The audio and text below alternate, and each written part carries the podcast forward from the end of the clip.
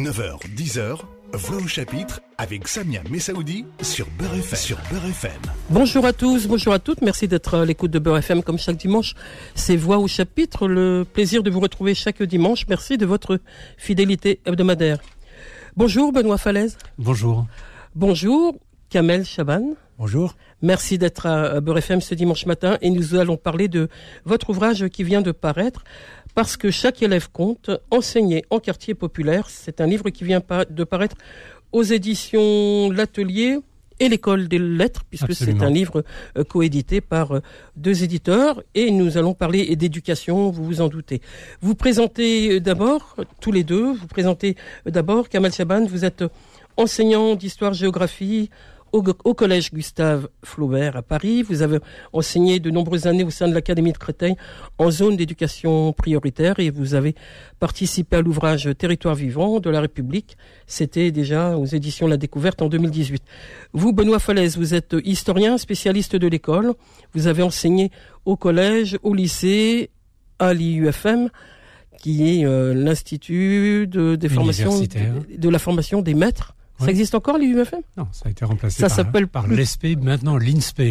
Voilà, et l'ESP de l'Université de Cergy-Pontoise. Vous êtes auteur de thèse sur l'enseignement de l'histoire de 45 à nos jours et vous avez dirigé l'ouvrage Territoire vivant de la République, ce livre qui était paru donc aux éditions La Découverte. Ce livre, parce que chaque élève compte enseigner en quartier populaire, est un livre important. Je le dis déjà parce que je le dirai, je crois souvent, non pas par souci de répétition, mais parce qu'il me semble important de rappeler euh, de quoi il est question dans, dans cet ouvrage et de la nécessité de parler euh, d'éducation aujourd'hui.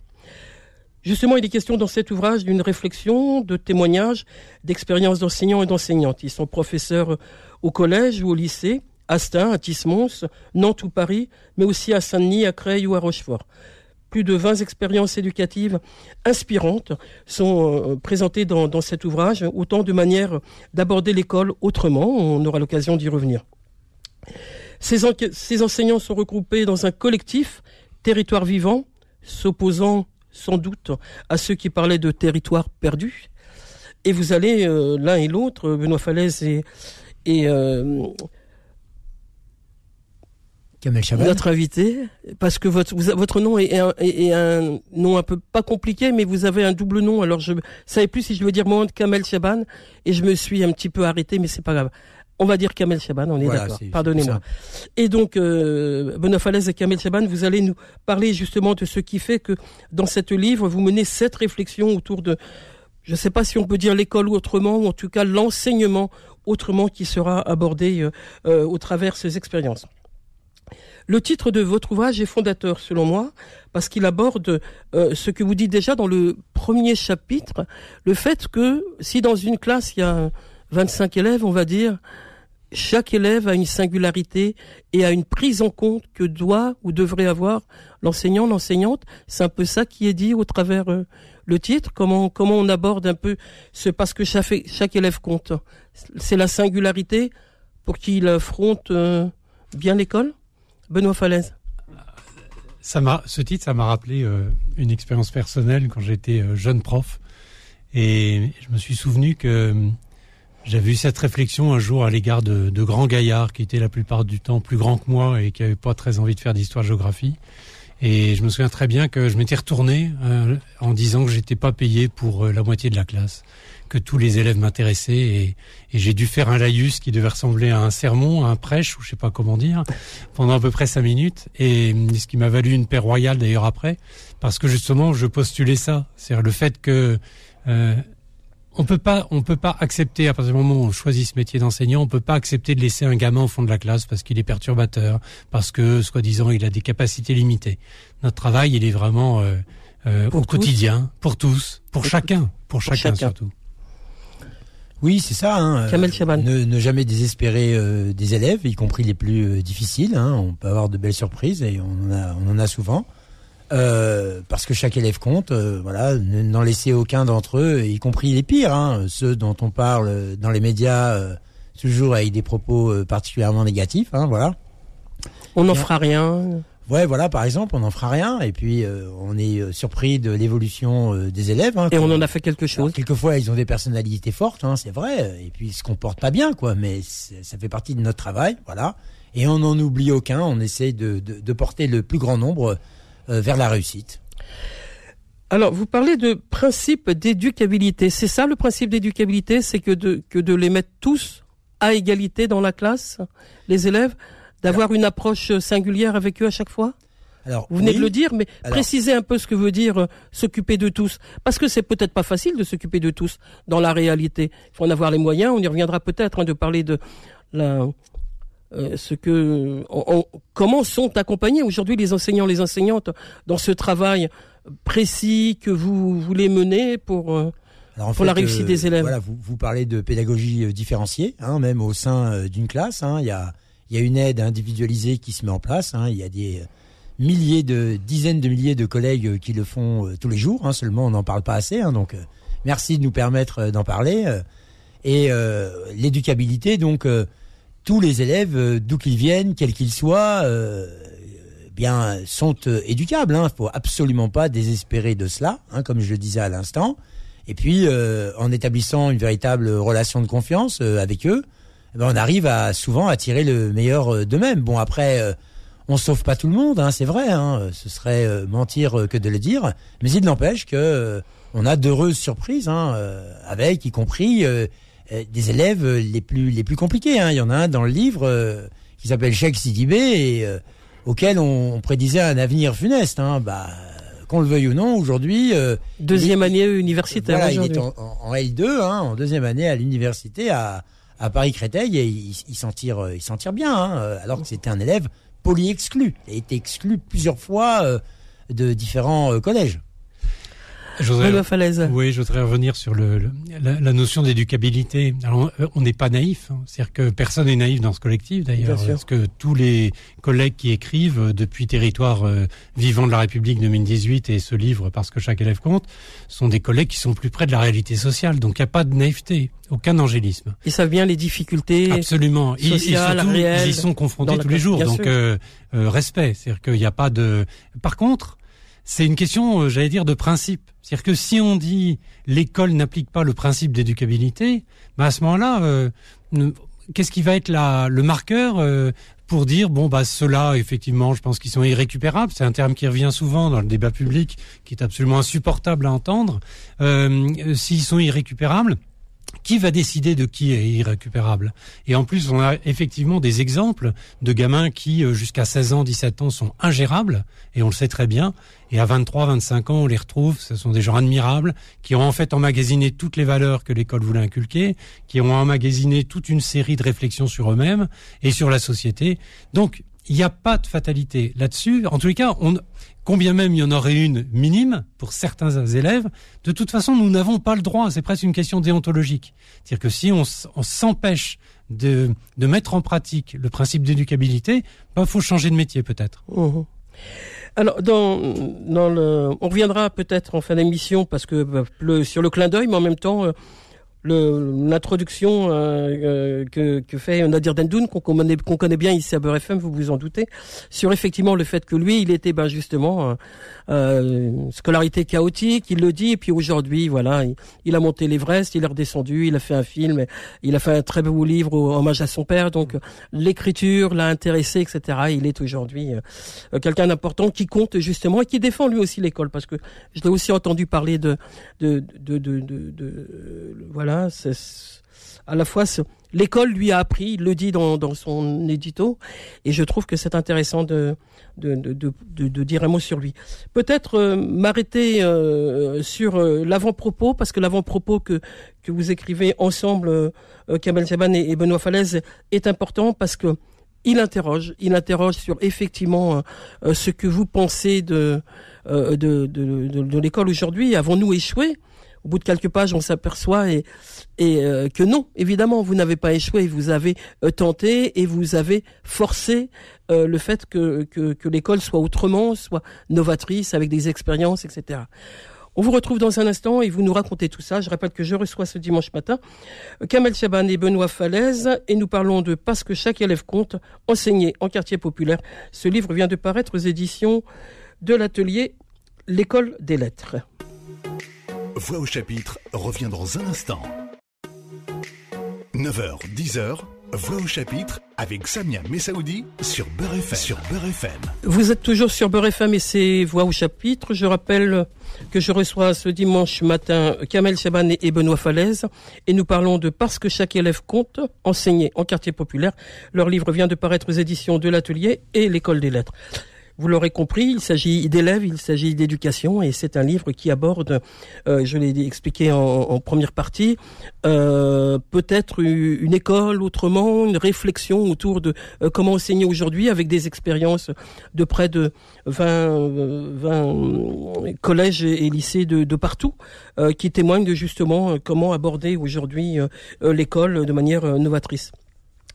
Euh, je voulais qu'on commence et, on va poursuivre justement avec donner un peu euh, du contenu, en tout cas du, sel à, ces expériences, à, les présenter, pas toutes, mais en tout cas certaines, mais parler de ce que vous dites en introduction dans ce que j'ai introduit en disant euh, avons-nous échoué? C'est l'interrogation que vous avez l'un et l'autre et le, collectif de manière générale que vous avez eu autour de l'état des lieux justement de, l'école voulant constituer ce, pas que de l'école, mais de la société peut-être, ou du regard qu'on porte. On y revient, enfin, vous, nous l'évoquerez sans doute sur, euh, sur l'école aujourd'hui. Oui, alors c'est moins sur l'école, parce que quand on, dit avons-nous échoué, c'est avons-nous échoué avec le livre Territoire vivant de la République qui visait effectivement à, à proposer un autre discours que Territoire perdu de la République, ce livre qui est devenu un slogan dans tous les débats publics pour stigmatiser la banlieue, pour dire euh, l'état des lieux catastrophique euh, avec une déploration permanente. On ne peut pas aborder tel ou tel sujet. Voilà, on voilà des sujets qu'on ne peut pas aborder, soi-disant, enfin toutes ces, toutes ces séries de, de débats. En fait, est-ce qu'on a échoué à, à changer le regard, en fait? Euh, et, et c'est vrai que c'est une interrogation parce qu'à certains moments on a pu être découragé. L'accueil en 2018 du livre avait été euh, plutôt plutôt bon, mais euh, euh, là où notre livre s'est vendu très correctement, euh, sachant qu'on gagne rien là-dessus, parce qu'évidemment on partage en 40, donc euh, c'est vous voyez ce que ça donne. Territoire perdu de la République, lui, euh, a fait des centaines de milliers de, de, de ventes. Donc ça témoigne d'un problème de société qui ne concerne pas que la société et les milieux racistes et, mmh. et, voyez et d'extrême droite. C'est pas du tout la question. Ça concerne l'ensemble. Le fait que euh, on soit moins relayé par la presse euh, que évidemment tous les discours catastrophistes. Qu'est-ce qui fait que dans une société on ne veut pas voir ce qui se passe dans l'école? Tout à l'heure, tout ce qui se passe de positif. Tout à l'heure, vous avez évoqué le fait que on présentait des choses novatrices. Je ne sais pas si c'est novateur, parce que je pense qu'il y a beaucoup de collègues dans l'ombre, sans que oh, personne n'en parle, qui font un boulot oui, oui, sur l'histoire, depuis longtemps, oui. Alors, sur l'histoire, mais pas seulement, je pense dans le premier degré, à l'école élémentaire, enfin, il faut voir le, le dévouement des, des personnels, et, et, qui en parle, voilà. Alors, je peux dire simplement en deux mots euh, euh, comment l'idée est venue, parce que c'est important. Euh, il se trouve qu'à cette époque, je m'occupais de, de laïcité au ministère, juste après les attentats de Charlie Hebdo. Et on m'a demandé de venir et, j'ai été frappé de voir que dès qu'il y avait euh, une parole provocante d'un élève, ça faisait la une de tous les journaux télévisés et de la presse nationale, euh, et presse écrite ou radio. Et que par contre, là où les élèves eux-mêmes, sans le, sans le chef d'établissement et sans les adultes, se mobilisaient pour dire, euh, alors par exemple, on est musulman mais on n'est pas terroriste, on est musulman et on est triste aussi, euh, et ben ça, ça n'était pas relayé.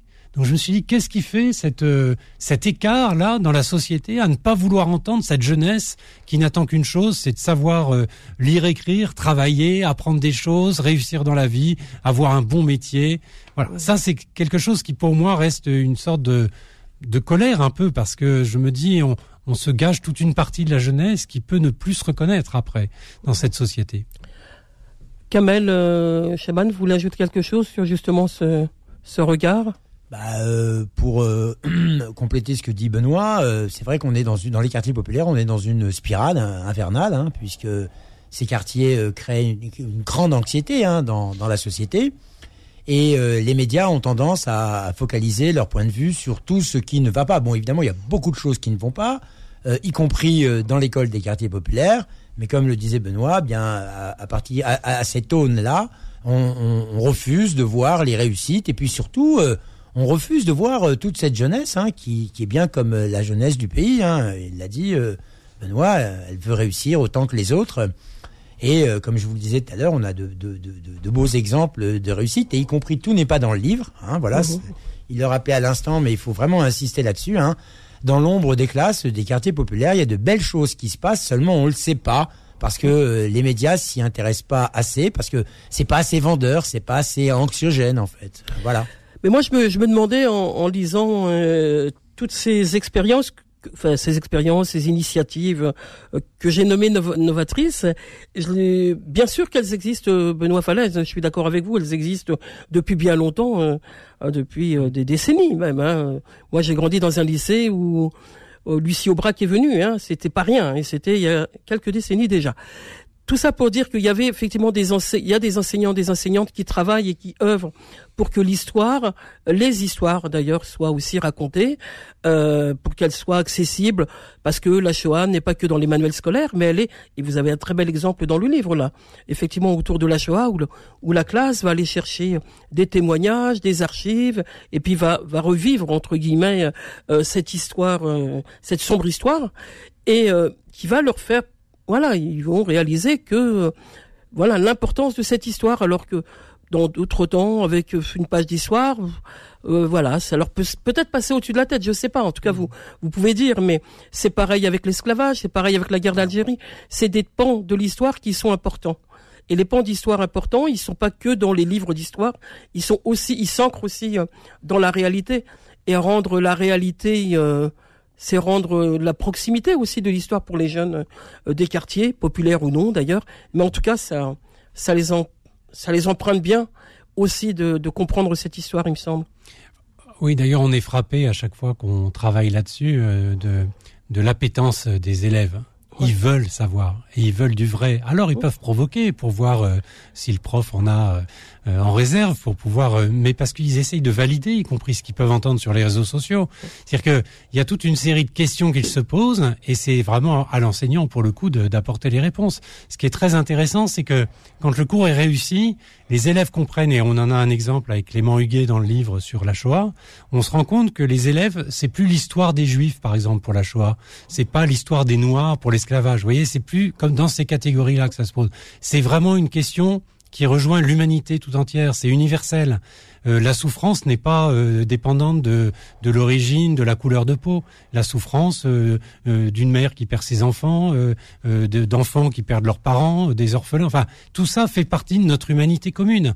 Et, et là, on, on arrive à, dans ces situations de cours d'histoire, on arrive à faire sentir aux élèves quelque chose de fondamental qui nous unit tous. D'ailleurs, dans le dans la conclusion, on a Philippe Mérieux qui intervient et qui dit euh, l'éducation, euh, c'est ce qui euh, libère, évidemment, de ses ancrages personnels, pour apprendre à penser par soi-même et autres, mais c'est aussi ce qui unit, c'est ce qui nous rassemble. Et, et, la chance, enfin en tous les cas, si tant est qu'on croit encore à l'école de la République, c'est de pouvoir justement, et ça on pourra en parler éventuellement, mettre tous les enfants dans la même école et, et, et de, de penser ensemble et de concevoir ensemble une réflexion générale sur l'humanité. Euh, on construit un vrai récit commun à l'école. Hein, voilà. Euh, on établit une véritable histoire commune. Seulement, faut, comme le disait Benoît, faut être capable, euh, quand on est enseignant, eh bien, d'adosser le contenu de son cours, eh bien, au, programme. au programme et puis aussi aux dernières parutions scientifiques. Hein, avoir avoir des choses à dire, mais que ce soit solide en termes de connaissances. Après, à partir de là, on peut répondre aux élèves. Et on était dans l'éducabilité tout à l'heure. Euh, si des élèves véhiculent euh, des mémoires blessées ou, des propos euh, provocateurs, hein, parce que c'est quand même des ados ou des enfants en, construction, donc ils vont y aller, hein, ils sont un testing permanent par rapport à leurs enseignants. Si on n'est pas capable de leur répondre et de créer avec eux du lien, du commun, justement en, dépassant toutes les souffrances, mais aussi en réintroduisant les espoirs passés qui n'ont pas eu lieu, par exemple sur la guerre d'Algérie eh bien là on, échoue quoi. Mais oh. il y, a, euh, des enseignants, on parlait de territoires perdus de la République tout à l'heure, qui sont dans une dénonciation, voilà, mais qui ne proposent pas de solution et qui surtout ne répondent pas aux élèves comme ils, comme ils devraient. Hein. créons du lien. On est dans une république qui a une histoire suffisamment universelle pour que tout le monde puisse s'y reconnaître. Seulement, bah, pas de tabou, euh, pas de, questions sur lesquelles on sera fébrile. Euh, au contraire. Sur cette disponibilité, cette capacité qu'ont des enseignants, des enseignantes qui sont qui sont dans ce collectif et qui sont plus nombreux bien évidemment que que le, nombre que, vous êtes à défendre et à promouvoir, je ne sais pas si c'est le mot, mais en tout cas à défendre et à produire autrement, euh, autrement euh, l'école avec vos, expériences, avec euh, des initiatives. moi, j'avais envie de, de, vous questionner sur en avez-vous les moyens? Vous en avez la, l'énergie, la, volonté à la fois idéologique, mais après il faut les moyens, les moyens de, de l'administration qui vous suit dans vos établissements. Est-ce que ça suit tout ça? Est-ce que parce qu'il faut être alors, euh, il y a un certain nombre de difficultés hein, en termes de moyens, euh, évidemment, on ne le nie pas dans l'éducation nationale, mais euh, après, si on en reste là, bah... On fera rien. Exactement, ouais, voilà. Bon, après, ça ne veut pas dire qu'on ne veut pas que les choses s'améliorent, hein, attention, oh. voilà. Mais il n'empêche que les problèmes sont multiples, hein, aussi bien à l'intérieur de l'éducation nationale, mais surtout en termes sociaux, parce que ce sont des problèmes sociaux auxquels on doit faire face, hein, les relégations sociales notamment dans les quartiers populaires. Alors justement, les, quartiers populaires, on, on l'a dit tout à l'heure, Benoît Falaise, le disait tout à l'heure par rapport à la stigmatisation qu'on fait des quartiers populaires. Est-ce qu'aujourd'hui, vous avez le sentiment que ça continue euh, où on avance avec justement ce développement de d'enseignants, d'enseignants, euh, d'enseignants, d'enseignantes qui qui travaillent différemment pour être à l'écoute considérant justement cette, euh, ces questions sociales que, que vivent les quartiers populaires. C'est une réalité, vous l'avez dit euh, l'un et l'autre, où c'est important de dire que mm, on, on vit, on fait l'école, mais on a aussi euh, le social qui est là et, et qui est difficile aujourd'hui. Alors on est en plein dans, dans ces discours déclinistes, hein, force est de le constater, hein, avec la médiatisation qu'il y a autour. Bon, il n'empêche qu'après, comme je vous l'ai dit tout à l'heure, euh, ou le redire autrement, hein, avons-nous échoué euh, Rien n'est perdu. Voilà, rien n'est perdu. Euh, les enseignants continuent dans les quartiers populaires de faire leur travail, on le démontre dans notre ouvrage. et parce que de toutes les manières, hein, les mots sociaux étant tellement importants en France, et en particulier dans les quartiers populaires, que ces questions, on se la pose jamais. Hein, mais l'école tiendrait pas. Euh, s'il n'y avait pas dans des établissements un certain nombre de piliers euh, qui font face avec euh, beaucoup de bravoure, beaucoup de courage. Il hein. faut rendre hommage à tous ces enseignants des quartiers populaires qui, dans l'ombre des classes, comme je le disais tout à l'heure, sans qu'ils soient médiatisés, continuent de faire le travail et portent leurs élèves vers la réussite et arrivent à changer des regards hein, qu'on porte sur les élèves. Alors, Falaise Oui, c'est vrai que il y a l'énergie de certains collègues, ça c'est vrai, mais ça peut être aussi des collectifs. Euh, c'est pour ça qu'il ne faut pas croire que ce qui est publié dans euh, parce que chaque élève compte, euh, ce sont des héros. Pas du tout. Euh, euh, on n'est pas allé choisir les héros qu'on met à l'honneur. C'est pas du tout ça. C'est beaucoup plus diffus et beaucoup plus complexe que ça. Je, je, je, pense récemment, je suis allé à Vitrolles dans une école et un collège où vraiment une, un collège coincé entre une deux rocades d'autoroute, hein, donc vraiment dans des conditions sociales difficiles. Mais l'équipe entière était portée vers, le, vers la même ambition. Donc, mais on n'en parle jamais de ces gens-là qui font un travail remarquable et qui veulent pas quitter surtout le collège. Parce que justement, il y a toute une équipe, tout un collectif qui permet une émulation permanente et les, élèves le sentent. Parce que les élèves, à partir du moment où on les reconnaît, dans tous les sens du terme, hein, et qu'on leur dit euh, euh, tu comptes pour moi et je vais je vais travailler pour toi, euh, je vous assure que ça change la donne. Hein, C'est-à-dire qu'on n'est plus dans le même rapport une vraie relation de confiance, voilà, et où on applique euh, au quotidien les valeurs de la République dans des quartiers où force est de constater, ben elles sont pas euh, totalement euh, appliquées, sinon on n'en serait pas là hein, en termes de relégation sociale et de mots sociaux dont on parlait. C'est ça, les élèves ils sont très sensibles, hein, évidemment. Parce que chaque élève compte, enseignant quartier populaire, c'est le titre de l'ouvrage de nos invités ce dimanche matin. Je rappelle que je reçois Kamel Chaban et Benoît Falaise. Ils sont tous les deux enseignants, une longue carrière euh, d'expérience d'enseignants et de chercheurs aussi, d'universitaires, euh, pour euh, nous présenter ce livre parce que chaque élève compte enseignant quartier populaire, paru aux éditions de l'atelier et l'école des lettres. On les retrouve dans un instant pour la dernière partie de notre émission. Voix au chapitre revient dans un instant. 9h, 10h, Voix au chapitre avec Samia Messaoudi sur Beurre FM. Sur. Voix au chapitre comme chaque dimanche de 9h à 10h. Le rendez-vous ce dimanche matin est avec euh, Benoît Falaise et Kamel Chaban et nous parlons de Parce que chaque élève compte, enseignant en quartier populaire. Ce livre vient de paraître aux éditions de l'Atelier et l'École des Lettres. Nous aurions encore beaucoup à, parler euh, avec vous, Benoît Falaise et Kamel Chaban, euh, d'éducation, d'école, de, de toutes les thématiques qui sont abordées dans dans les différents chapitres de votre livre parce que c'est important le, le, le déroulé du livre c'est c'est des chapitres avec des thèmes. Il y a un thème qui est important qui est abordé. C'est les mémoires. On, on l'a déjà évoqué avec euh, avec la Shoah mais euh, la transmission des mémoires la guerre d'Algérie l'esclavage tout ça est important pour la construction euh, des élèves que d'avoir ce rapport à l'histoire je pense à une association au nom de la mémoire avec Mehdi Lalaoui qui est réalisateur qui a beaucoup travaillé par exemple on est à l'approche du 17 octobre 61 et qui a réalisé le premier documentaire sur le 17 octobre 61. Et il était venu à Beurre FM nous en parler et il racontait que les élèves étaient surpris qu'on n'en parle pas dans leur livre d'histoire, par exemple. On parlait de la guerre d'Algérie, mais il n'était jamais évoqué le. Voilà, il y a des absences aussi dans les manuels d'histoire hein, autour de euh, de ces mémoires. Peut-être euh, Benoît Falaise pour parler de ça. Ensuite, euh, Kamel, par rapport à... Oui, euh, je, je, vole la parole à Kamel Chaban qui va dire beaucoup de choses sur la pédagogie euh, des mémoires, mais juste une chose, ça a beaucoup, beaucoup évolué. On peut on plus, est On peut plus dire que dans les manuels scolaires, il n'y a rien sur le 17 octobre. C'est justement parce qu'il y a eu le travail de Medina Laoui que précisément les, les, les, écritures de manuels scolaires ont évolué. Et, et de professeurs d'histoire qui se sont mobilisés aussi. a une mobilisation à la fois citoyenne et d'enseignants oui, pour et que l'histoire soit, soit écrite. Et puis, une chose, une chose qui explique très bien Pascal Blanchard euh, et que on peut, enfin, avec mon, mon, mon, âge avancé, je peux, je peux en témoigner, c'est que dans notre cursus universitaire, nous n'avions pas la question coloniale. C'était extrêmement rare d'avoir des cours sur la question coloniale.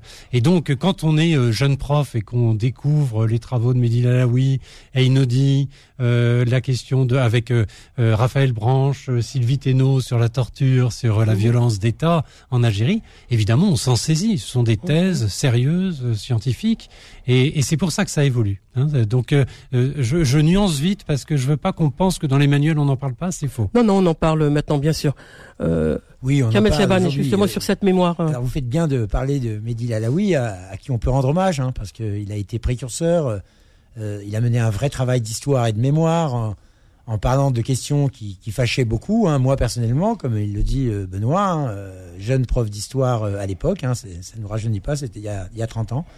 Avec également le, le, livre de Enodi, euh, la bataille de Paris. Voilà, ils nous ont montré euh, la voie à suivre. Alors, en fait, je vous le disais tout à l'heure, hein, on établit euh, sans démagogie un vrai récit commun, une histoire commune, où on essaie justement d'intégrer à ce, à ce récit, hein, donc récit intégrateur, un, un, récit national, où on intègre toutes les mémoires, y compris les mémoires blessées, hein, notamment celle du 17 octobre, pour reprendre un des titres, mais également on parle d'affaires comme celle de la révolte démocranie en 1871, hein, qui a conduit euh, euh, des centaines de Kabyles à être exilés en Nouvelle-Calédonie. ils n'ont pas pu revenir, ils ont fait souche. Euh, ils y sont encore. Hein, on en parlait hors antenne tous les deux.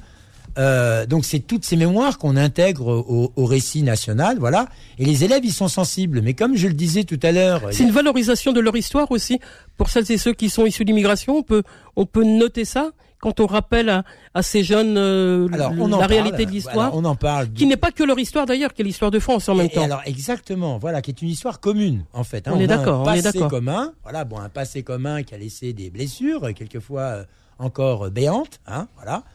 Euh, mais euh, il n'empêche que euh, on en parle, on les intègre. Et c'est libérateur pour les élèves de pouvoir porter ces mémoires familiales, une mémoire blessée, euh, qui, que, leurs propres parents n'ont pas pu euh, porter. Voilà. En les intégrant, bah, on crée du lien, on renforce euh, la cohésion sociale et on se crée un véritable avenir commun, quoi, plus solide et une, une vie ensemble, une vraie vie ensemble. Dans, dans un des chapitres qui me semble aussi intéressant d'évoquer, c'est celui de la parole, de la parole euh, donnés aux élèves par le théâtre, par euh, ces, ces, exercices un petit peu qu'on appelle euh, euh les, les, les, temps ou l'élocution là.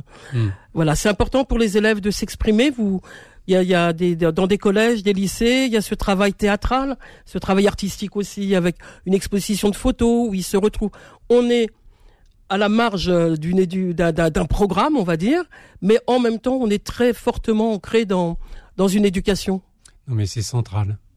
C'est central. Et d'ailleurs, euh, dans deux ou trois articles, on le voit, des élèves euh, dont on ne pensait rien, des élèves euh, pour lesquels on s'inquiétait, en fait, se révèlent par, euh, par le, soit le concours d'éloquence, puisqu'il en est question, soit la prise de parole théâtrale. Quand on a fait la sortie au Collège Berlioz dans le 18e arrondissement le 14 septembre dernier, la sortie du livre, il y a une, une inspectrice de l'éducation nationale qui a fait un magnifique article sur la Guyane, où toutes les écoles sont en, réseau d'éducation prioritaire en Guyane. Hein. Donc c'est vraiment un milieu social très très très faible. Et eh ben, euh, elle est venue avec une une jeune qui ne pas euh, émigré euh, en, en, Guyane, qui ne parlait pas français et qui est aujourd'hui euh, euh, à la Comédie Française. Donc vous voyez, ça, ça, crée des déclics en fait. Mmh. Dès qu'on donne la parole aux jeunes, dès qu'on leur fait confiance, eh ben ils se mettent à produire des discours. Pierre Coste dans le livre, qui est au Mans, dans un quartier très sensible, en REP+, donc l'éducation prioritaire, euh, il m'avait montré des, des, des, des, vidéos de gamins qui parlaient à peine français et commençaient à expliquer pourquoi ils étaient contents d'être en France. Je vous assure, ça change la donne. Mmh. Là encore, c'est-à-dire qu'on a un vrai, euh, un vrai regard différent sur les, sur les gamins. Et en plus, ça leur donne confiance. C'est-à-dire que du coup, ils se disent, ah, je peux réussir. Les gens m'ont applaudi. Les gens ont estimé mon travail ou ma réflexion ou ma manière de parler. C'est pour ça que je parlais de valorisation à la fois à la fois dans leur personnalité et dans dans leur histoire. J'allais pas oublier d'en parler, mais il y a quand même quelques photos qui sont des belles photos aussi qui témoignent de ces expériences euh, des uns et des autres, hein, des enseignants euh, qui sont euh, qui racontent, qui restituent euh, leurs expériences, euh, qui sont intéressantes à voir aussi. Oui, on a voulu, enfin c'est l'éditrice qui, les éditrices qui ont voulu euh, euh, montrer euh, d'un peu visuellement ce que, à quoi ça ressemblait. Et c'est vrai que quand on voit les photos, d'ailleurs même la, la, photo de couverture, il y a une, il y a un enthousiasme, il y a une énergie, il y a une joie de vivre. Parce que l'école en banlieue, c'est pas euh, que la violence et et, euh, et, les, et, les, incivilités. Hein. Mmh. Et puis euh, bon, enfin après, on, ça pourrait nous entraîner bien loin, mais il y a bien des incivilités dans d'autres établissements qui ne sont pas de quartier populaire pour lesquels on n'en fait pas la une d'actualité. Je, peux revenir, euh, Samia oui, sur, euh, sur euh, ce que disait Rapidement, Kamel, si vous le voulez bien. sur euh, ce que disait Kamel Chaban fort justement. c'est effectivement un récit commun qu'on fait quand on fait l'histoire. C'est c'est pas leur histoire, c'est vraiment une histoire commune. On est d'accord. Je pense toujours à ce que disait Jamel Debbouze quand Indigène est sorti, qu'il avait produit en partie. Il avait dit, moi, si on m'avait dit à l'école que mon grand-père avait avait lutté contre les nazis, mais j'aurais été super fier. Voilà, c'est typique ça. Et du coup, ça intègre Jamel Debbouze à toute la communauté à la grande histoire, à la grande histoire, et puis un combat pour les valeurs en plus. Mmh. Donc là, on n'est plus dans des discussions euh, euh, de café de commerce, on est vraiment dans la dans la dans la vérité. Et en plus, ça permet, Kamel Chaban est trop modeste pour le dire, mais ça permet de faire un, non seulement un récit commun, mais un récit du complexe. C'est-à-dire qu'on aide les élèves à réfléchir parce que c'est pas simple. Il y a la question des harkis, par exemple. Il y a la question et, l'engagement des harkis. On sait bien qu'il est beaucoup plus complexe que euh, la simple dénomination de traître, comme on dit de, temps en temps. C'est infiniment plus complexe. Et c'est en faisant cette histoire dans un récit commun qu'on permet de voir toutes les complexités. En tout cas, vous en parlez avec détermination l'un et l'autre, Kamel Chaban et Benoît Falaise, de cette euh, j'allais dire défense de l'école, de, la prise en compte euh, des élèves, de tout ce que vous voulez euh, porter comme euh, comme valeur de la République aussi, parce qu'on l'a voilà l'école elle est républicaine, donc on est vraiment dans dans une des valeurs qui sont celles qui sont sur les, les, les frontons des mairies, liberté, égalité, fraternisme. C'est c'est aussi ça la prise en compte pour les élèves de, de de ces valeurs-là. Merci à l'un et l'autre d'être venus ce dimanche matin à Beurre FM nous présenter Parce que chaque élève compte enseigné en quartier populaire. C'est paru aux éditions de l'atelier et l'école des lettres et euh, c'est la contribution d'un certain nombre d'enseignants, d'enseignantes ils sont pas les seuls et ils sont pas des héros, vous l'avez dit, Benoît Falaise, et, je retiens, ils sont nombreux et j'espère de plus, de plus en plus nombreux à enseigner autrement. On se retrouve la semaine prochaine pour un autre rendez-vous de Voix au chapitre. Au revoir à tous, au revoir à toutes. D'ici là, portez-vous bien. Merci Beurre Retrouvez Voix au chapitre tous les dimanches de 9h à 10h et en podcast sur beurrefm.net et l'appli Beurre FM.